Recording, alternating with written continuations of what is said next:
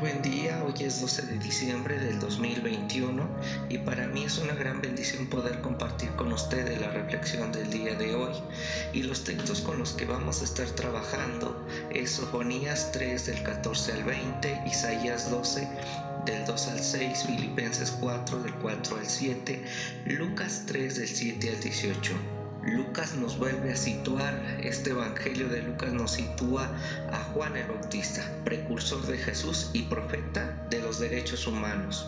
Juan el Bautista tiene características muy particulares y también como profeta en su vocación siempre está denunciando las injusticias y anunciando el reino, el reino de Dios, recordando que la palabra reino podemos también situarlo como proyecto, el proyecto de Dios. Este es el mensaje social de los profetas que preparan el camino de Jesús. Conforme a la visión de Lucas, es el Evangelio de justicias universales. El pasaje nos está hablando de qué es lo que le preguntan, qué es lo que tenemos que hacer.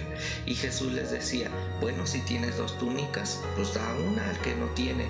Y el que no, el que no tenga comida y tú sí lo tienes, pues compártelo. Habían ahí publicanos que eran los que administraban eh, los tesoros. Y también hay palabra para ellos y decían qué tenemos que hacer. Jesús decía, pues no usen violencia, no hagan extorsión a nadie y estén contentos con la paga que se tiene. El pueblo estaba en la expectativa y todos preguntaban si, si Juan no sería aquel Mesías. Entonces Juan les dijo, yo bautizo con agua, pero viene el que es más poderoso que yo, es a quien yo ni soy digno de desatar ni las correas de sus sandalias.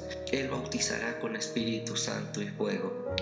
Así es de que él empieza a tener muchas invitaciones, exhortaciones a que vivan o que tengan una buena noticia. Así es de que, ¿por qué digo que este pasaje se anuncia los derechos universales de las personas? Lucas presenta a Juan como portador de un mensaje universal, de justicia, un mensaje que está abierto para todos los pueblos, para todas las creencias, sin distinción alguna. Es una, es una justicia que se expresa en forma de reconciliación y servicio mutuo, un servicio hacia los demás.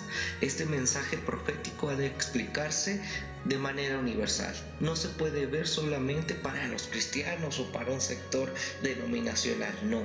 Esto es para toda la humanidad. Primero lo vamos a ver, vean cómo empieza el que tenga dos túnicas, que le dé al que no tiene ninguna. Y el que tenga comida, que lo haga que haga lo mismo. Los problemas de fondo son comida y vestido en una exigencia de una teología de los derechos humanos. Hay una necesidad de hacer una teología desde los derechos humanos.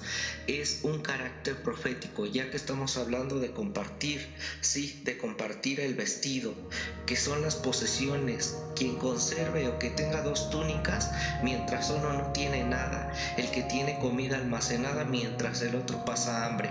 Esto se ve que está en contra del proyecto de este Jesús. Nos habla de una economía universal compartida, comida y vestido para todos, vivienda, creencias, preferencias que no sean objeto de compra y venta, sino que sean de comunicación humana, que atesoren dos túnicas o monedas mientras que el otro no tiene ninguna, esto está destruyendo el principio central de la justicia.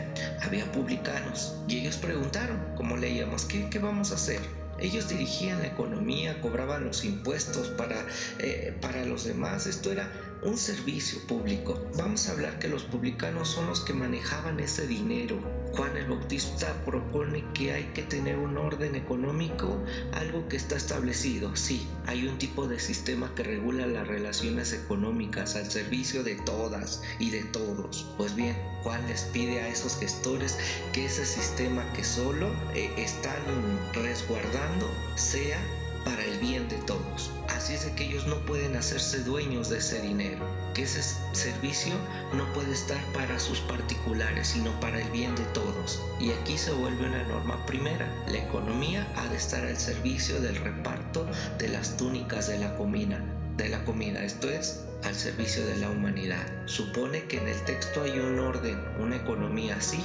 Los funcionarios ahí están, dice que no cobren de más ni utilicen su poder al servicio propio. Juan sabe que puede haber normas injustas y que deben cambiarse, pero debe mantenerse firme en, en, lo que está establecido ya. El servicio principal o por esencia tiene que ser el bien común, no mezquindad no corrupción, no extorsión, ya que en ese contexto había militares o servidores públicos que utilizaban la violencia y él invita precisamente a que sean ministros de paz en un orden que puede eh, imponerse la violencia, el abuso, la injusticia y Él nos invita a que tienen que ser servidores, pacifistas activos en cierta manera, dispuestos en el fondo, vean lo que voy a decir, muchas veces hasta dejarse matar para proteger a los débiles.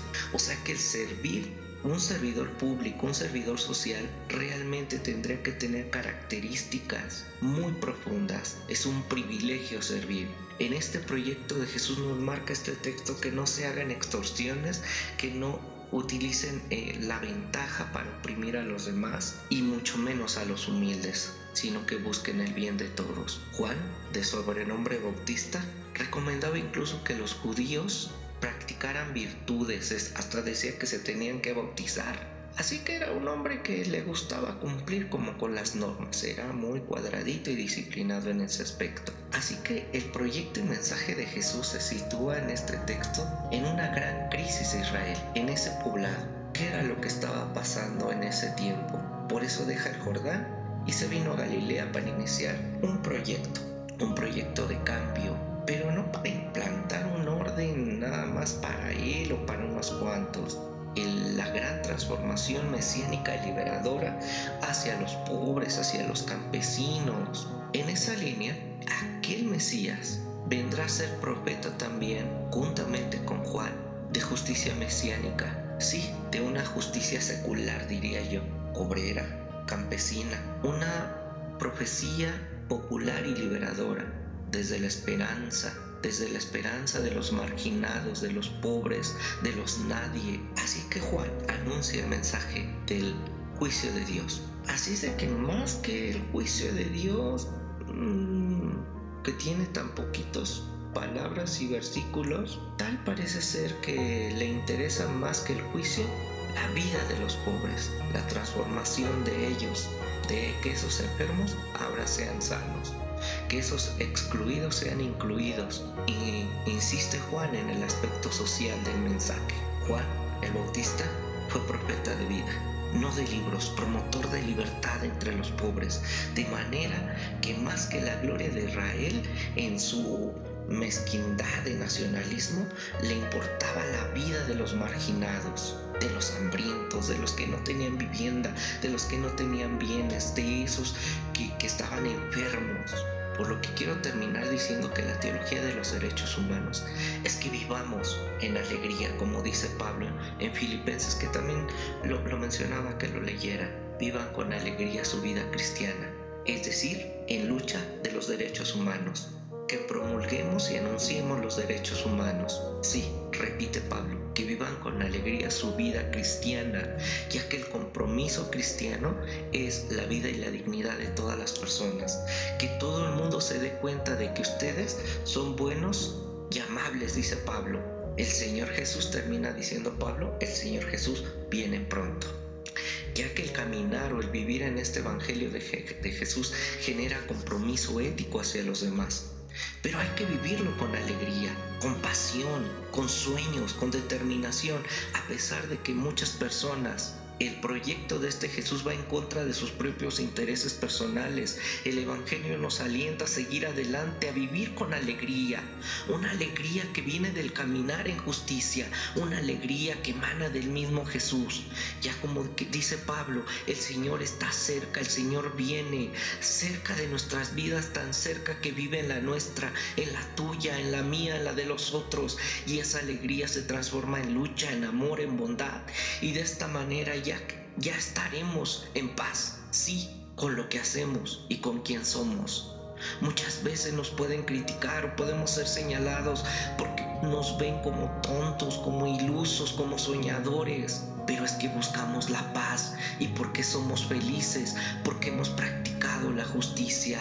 Hoy en la tercera semana de Adviento el Evangelio nos invita a vivir con alegría, iniciando una praxis desde los derechos humanos, una alegría que proviene de nuestra lucha cotidiana por el bien común y que esta alegría la veamos como realidad que nos sostiene. Por eso compartimos que el Adviento tiene un sentido de alegría. Dios amor nos bendiga.